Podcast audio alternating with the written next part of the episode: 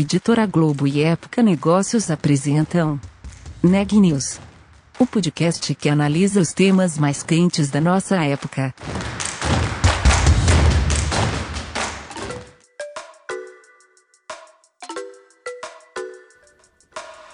Oi pessoal, tudo bem? Meu nome é Renan Júlio, sou repórter de Época Negócios e está começando mais um Neg News, nosso podcast com uma cobertura especial da pandemia do novo coronavírus. Hoje eu estou acompanhado de Daniela Frabasile para conversar sobre um tema importante e que ganhou ainda mais importância durante a pandemia, que é o comportamento dos brasileiros sobre planejamento financeiro. Dani, conta mais pra gente sobre isso, por favor.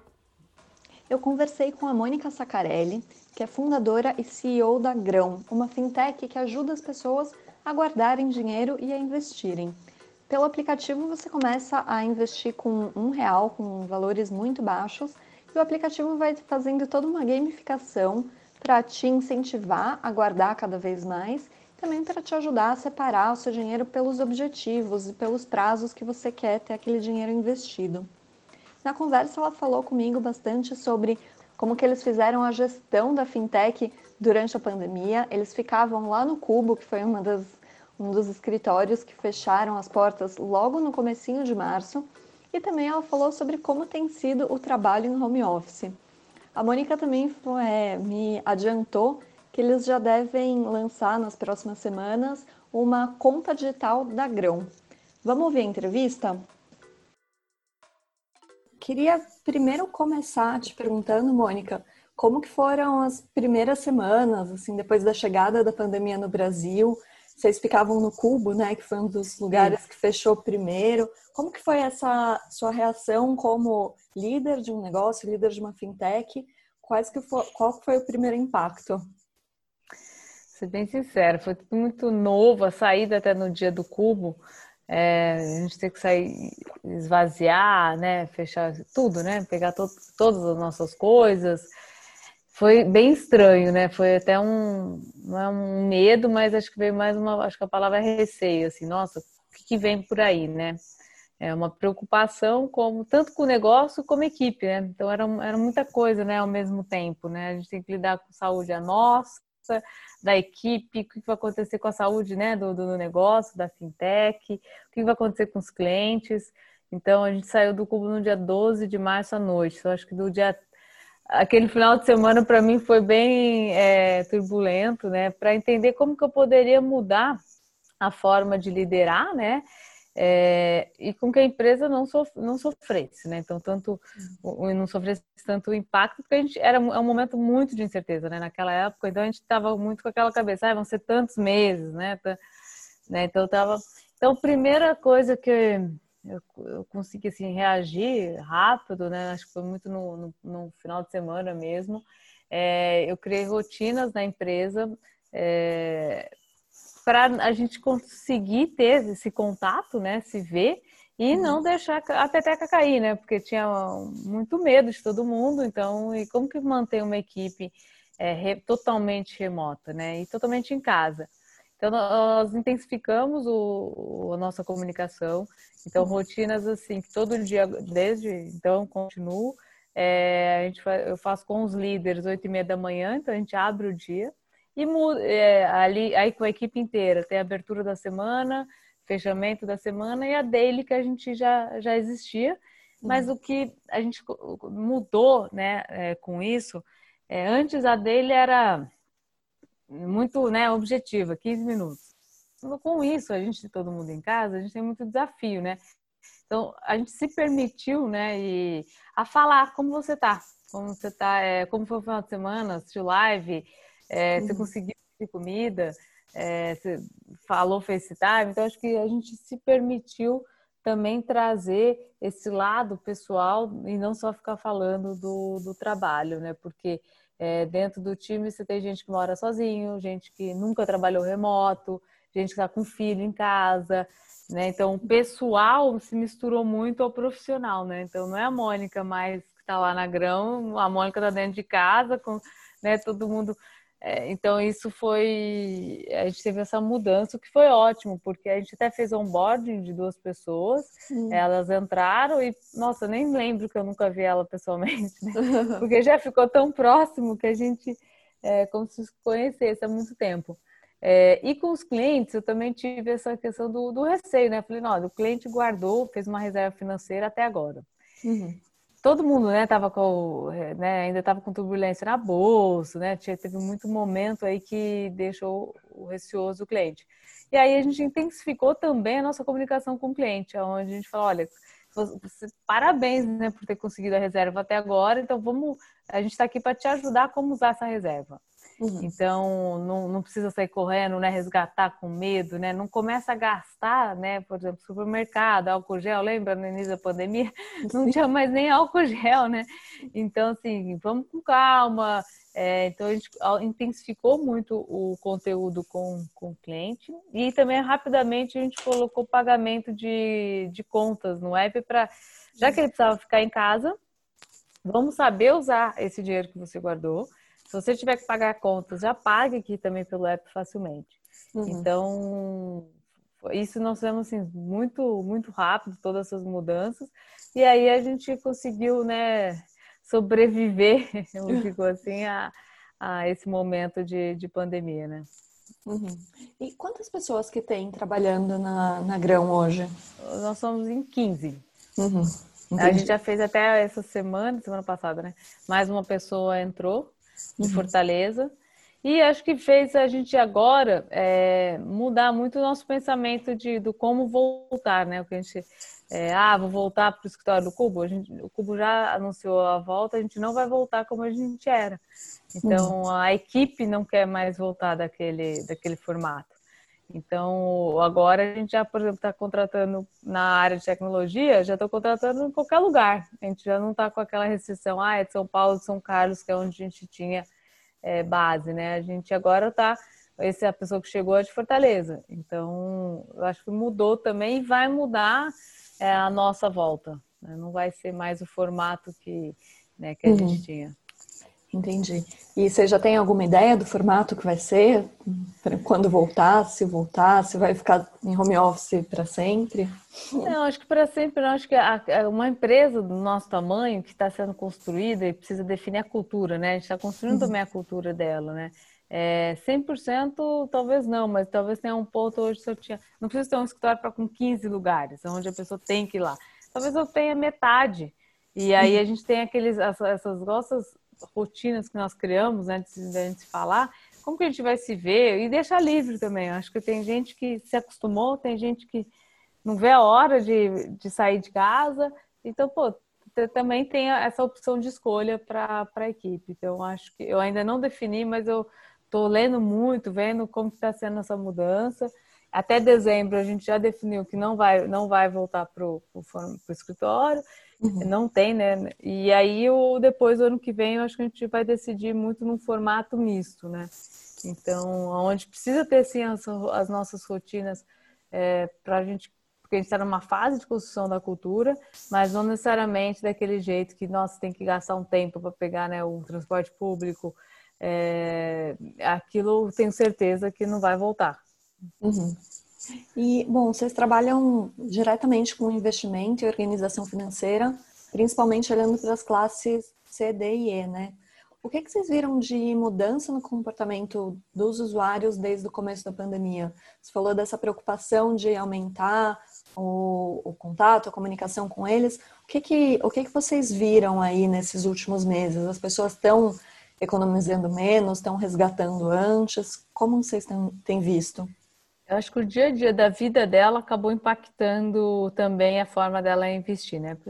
É, hoje, maioria é classe C, né? Então, é, vamos dizer que quem manteve a renda, continuou tendo renda, o mesmo que diminuiu, é, continuou fazendo a reserva financeira, porque eu acho que hoje é exatamente aquele momento de reserva de emergência, né, que a gente sempre fala na educação financeira, a gente está vivendo, né? Então, é, como nunca as pessoas falam, nossa, a importância é, da reserva de emergência, né? Não é, é muito difícil pensar ah, quando tiver uma emergência ou quando alguém pensou que isso fosse acontecer, né? Então, é, essa, essa questão da, da, da reserva. Então, para quem tem renda ou mesmo diminuiu, a gente, com essa parte de educação financeira, a gente ajudou também porque teve uma mudança de gastos, né? A pessoa deixou de gastar. Uhum. Né? Então, se você, mesmo se ela teve uma renda, uma, diminuiu a renda, ela diminuiu o gasto dela. Então, ainda dá para ela fazer a reserva. A gente teve um comportamento de quem, por exemplo, perdeu, né? Tinha gente que tinha negócio, teve que fechar, ficou três meses. Aí, se realmente ele teve que usar ao longo do tempo a própria reserva, né? Ou para que ele estava guardando. Mas como que a gente, o nosso também objetivo lá atrás e a gente conquistou foi de fazer com que esse cliente que tem a renda e diminuiu o gasto continuasse guardando. Então fez com que o nosso cliente ele crescesse a renda dele, a, o, a reserva dele. É, ao mesmo tempo, a gente não investiu muito na aquisição de novos clientes, porque uhum. a gente falou, quem tem aqui, vamos fazer com que ele continue, né? Cuidando da, daquela. E foi isso que foi o nosso, nossa decisão, nosso foco, isso aconteceu. A gente fez com que, ajudou o nosso cliente que tem a reserva a repensar né, na, nas finanças dele e continuar guardando dinheiro. Uhum. E os investimentos na carteira da Grão, eles são em títulos públicos, né? É, a gente só tem a. A gente compra um título público, né? O uhum. Tesouro Selic, e remunera com, com esse, que a gente é uma empresa de meio de pagamento. Uhum. E como que foi explicar agora com a Selic caindo, tanto já vinha de um processo da Selic caindo? Como que foi? As pessoas estão entendendo que o dinheiro vai é, render menos? Como que foi comunicar isso para os clientes que talvez antes não tivessem investimento, não entendessem todo, toda essa questão? É. o nosso cliente ele não é investidor, então é o primeiro é, investimento dele, né? Então é a primeira poupança, eles chamam, né? A poupança digital. Uhum. É, então mas ele tem ansiedade de ver o primeiro centavo. Então, quanto que eu vou guardar 10 reais, vou ver meu primeiro centavo, né? Então, tem essa, tem essa ansiedade. É, mas ele, ele é, onde ele guarda o dinheiro, quando ele guardava, era na casa dele. Então, muitos nunca viram esse dinheiro né, crescer. Né? Não sabe nem que o centavo. Então, muitos ali a gente mostra que, olha, seu dinheiro rendeu tanto. Por menor que seja, o dinheiro dele está rendendo né? Porque muitos guardavam dinheiro em casa. Então, realmente, lá naquele, no, no potinho ou não, não guardavam dinheiro. Né? Então é frustrante na questão de quando eu vejo meu primeiro centavo, né? Porque depende do valor, demora, de, demora uns dias. E aí não importa, a, né? Todo mundo quer ver o dinheiro render, né? Então, mas eu acho que ele não tem, como ele não tem é, experiência e não tem um acesso, né, até talvez a outros tipos de investimento, ele não não faz tanto essa comparação. Uhum, entendi. E o que é muito interessante da Grão e de outras fintechs é que vocês vão mostrando exatamente né, o quanto vai rendendo. Acho que fica muito mais claro é. para as pessoas, para essa pessoa que nunca investiu dinheiro, fica mais claro ver né, como que o dinheiro está rendendo. Sim, sim. Você acha que, a transparência isso... é muito importante, né? Isso incentiva as pessoas a, a guardarem mais, a investirem mais? Acho que sim. Hoje o cliente, principalmente a, mais, a geração mais nova, né? Ela quer a transparência. Ela não aceita mais aquelas pegadinhas que a gente, né, existia talvez no mercado, é, aquelas taxas escondidas é, que de repente vinha no, no seu extrato. Eu acho que a gente tem uma é, um papel que a gente quer ser transparente com, com o cliente. Se a taxa está rendendo baixa, porque, né? Por que está rendendo baixa? Porque a taxa de juros está baixa, né? E mostrar e explicar isso para ele. É, não tem né, segredo, não tem. Se você tem uma, vai ganhar 2% ao ano, que seja, como que você vai pegar um dinheiro para 2% ao mês? Então, faz parte da, educa, da educação financeira. E eu acho que essa nova geração, principalmente essa digital, realmente ela não, não aceita essas, essas taxas escondidas, essas pegadinhas. Eu acho que ele já quer essa transparência, né? Uhum. E você falou também é, o quanto que essa crise mostrou a importância aí da reserva de emergência e do planejamento financeiro. Você acha que esse é um aprendizado que as pessoas vão levar para o futuro, vão levar para um pós-pandemia, de entender a necessidade de ter essa reserva, de guardar dinheiro, de ter esse planejamento todo? Olha, eu sou uma otimista, assim, é, eu gostaria muito que, que, que, levasse, né? Que não sei se daqui, vamos ver a vacina, daqui dois anos as pessoas vão lembrar disso. Mas eu gostaria muito que as pessoas, é porque elas estão vivendo, né? Quando você está vivendo essa emergência, é, fica mais fácil você dar importância, né? Então, hoje é um momento de muita incerteza. Então, a gente vê muitas pessoas querendo aprender sobre educação financeira, querendo é, conhecer os seus gastos, né?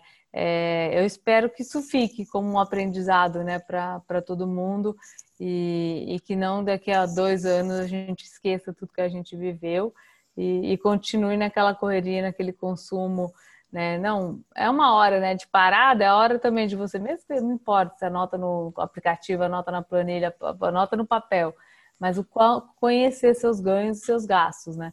Então, ter um planejamento, eu acho que isso é, eu acho isso importante. Eu espero sim que as pessoas aprendam né, com esse momento. Uhum. E você comentou aí que vocês lançaram um, um serviço de pagamento de contas pelo app.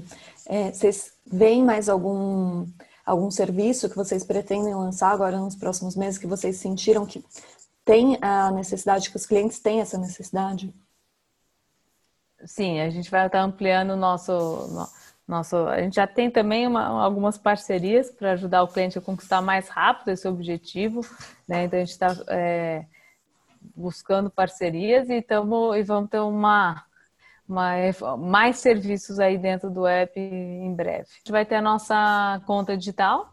Uhum. A conta digital exatamente veio da necessidade de ajudar ele a guardar mais automaticamente. Então, através da, da conta, ele consegue programar que todo mês ele consegue, ele vai guardar, por exemplo, 50 reais. Né? Então ele vai automatizar. Porque hoje como que funciona? Ele transfere o dinheiro é, da conta bancária dele para a conta da Grão, e aí como é, ou boleto bancário, né? Muitos usam. É, agora não, com a conta digital a gente trouxe a conta exatamente para automatizar esse, esse guardar. Então, agora é, para o cliente, né, a gente vai, lógico, lançar para uma uma base menor, né, para testar, entender é, como que é o uso e também para o desbancarizado. Hoje a gente já tem uma um percentual da base que é desbancarizada e, e que depois no resgate a gente tem que ajudar ele a abrir a conta em alguma instituição. É, então a gente viu uma oportunidade, até um pedido dos clientes de como que a gente faz esse e também essa, olhando também a educação financeira, né? Porque hoje ele tem que imputar né, os, os gastos dele, aí com a conta digital já vai estar tudo muito mais automático. Uhum, interessante. Isso era uma coisa que vocês já vinham pensando em fazer ou que surgiu mesmo aí nos últimos meses, no meio da pandemia? Não, gente, o que surgiu, no, a gente antecipou na pandemia foi o pagamento, porque o pagamento da conta, ele viria junto com a conta digital. Entendi. É, o que, que nós vimos foi, olha, ele vai ficar em casa, ele vai precisar usar o dinheiro da, da reserva para pagar no, em algum momento. É, foi ali que a gente antecipou o pagamento de contas para depois, e aí agora a gente vai com a, com a, a gente só mudou um pouco o, a ordem aí, pensando no usuário. Então, a conta digital já era uma coisa programada, o que a gente fez foi mudar devido à necessidade do, do cliente né? do momento, né? Ótimo. E, bom, Mônica, é, queria saber assim, de você como líder, né? Você tem bastante experiência como empreendedora, como líder da Rico, agora com a Grão. O que que você é, leva de aprendizado aí desses últimos meses que você acha que fica com você para os próximos anos? Essa, é, você tem que se reinventar toda hora. Eu acho que empreender toda não é uma, né, uma linha, é, né, que você, é uma linha reta. Você tem que toda hora se reinventar. Você vai achar bastante é, obstáculos. Eu acho que esse foi que nunca poderia prever, né? Não imaginava, por mais, acho que ninguém acertou o seu planejamento, né? É, qual é a sua projeção? Qual, o que vai acontecer? Acho que ninguém é, é, planejou. Então, acho que o grande aprendizado como você tem que reinventar e se reinventar rápido, né? É, e até como líder, não só reinventar é, talvez a empresa, né? Então, é, mas como como líder você tem que agir rápido, né? Para não deixar cair. É, e acho que um aprendizado grande, eu acho que para todos nós foi essa questão que muitos, né? Pensavam, ah, profissional, né? Tem né, a Mônica profissional, a Mônica pessoal. Não, hoje ficou tudo muito, né? Todo mundo já conhece minha casa, já conhece né, a rotina. A gente já sabe a rotina de todo mundo agora, né? Todo no dele a gente já sabe que o, que o, o filho do nosso tio ele vai falar. Então, então já fi, ficou parte, né, do desse dia a dia que eu acho que nunca ia acontecer se não tivesse tido essa essa experiência de, de pandemia, né? Mas eu acho que isso a gente não não, não, não tem como esquecer, né? Vai, algumas mudanças vão ocorrer. Eu estou muito aberta a isso e eu, eu, espero que ocorra mesmo, né? Algo assim que aconteceu não é à toa, aconteceu no mundo inteiro, aconteceu. Então é para a gente alguma mudança precisa acontecer, né? Uhum. E isso que você falou de você conhecer a casa das pessoas, conhecer a rotina, os filhos, você acha que acaba trazendo benefícios para o trabalho também, para a relação das pessoas no trabalho? Acho que sim, porque quando é, nós somos uma pessoa só, né? Por mais que você queira separar, é a Mônica. Não adianta eu querer separar, né? É, então acho que isso permitiu que a gente entendesse, se aproximasse mais, né, da equipe, todos nós. Então, e não ficasse só a questão de, de performance, só da, da, da empresa. Então, acho que fica mais fácil você entender. Lógico que não é um home office como poderia ser normal, né? Porque uhum. as pessoas sentem falta. Tem gente que fala, sente falta que não vê os pais há quatro meses, né? Então tem, você tinha uma rotina fora que isso influencia hoje no dia a dia. Então tem dia tem gente, pessoa começa a semana mais triste, tipo, é, porque o dia a dia mudou. Então não é um home office, né? ninguém está em casa fazendo toda a parte social que já estava acostumada. Então, esse, esse é, um, é, um, é um desafio. Mas eu acho que se aproximou, porque teve gente na equipe que até mora sozinha, então quando é, ligava a câmera dele, ai, que bom que eu tô vendo gente. Uhum. Entendeu? Então, assim, é, realmente, a gente ficou como se, né, como uma família mesmo, né? Então, uhum. foi, é, isso é bom.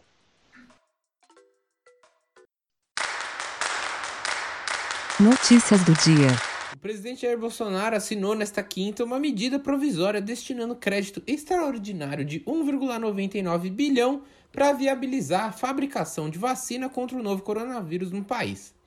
A vacina contra a Covid-19 foi desenvolvida pela Universidade de Oxford, na Inglaterra, e está sendo testada no Brasil por meio de uma parceria com a Fundação Oswaldo Cruz, a Fiocruz.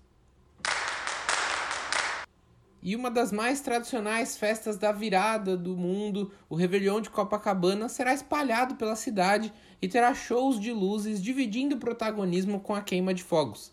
Em vez de aglomeração na praia, a intenção é que as pessoas acompanhem a virada para 2021 pela televisão, pelo celular e por tablets. O diretor-geral da OMS, a Organização Mundial de Saúde, afirmou que a região das Américas continua a ser o atual epicentro do vírus e tem sido particularmente atingida pela doença. Durante a entrevista coletiva, ele disse que em todo o mundo mais de 18,5 milhões de casos foram reportados e 700 mil vidas foram perdidas por conta do vírus. E o último boletim do Conselho Nacional dos Secretários de Saúde mostrou que o Brasil tem hoje 2.912.212 casos confirmados de novo coronavírus. O número de óbitos é de 98.493, o que nos deixa com uma taxa de letalidade de 3,4%. Por hoje é só, pessoal, e até mais!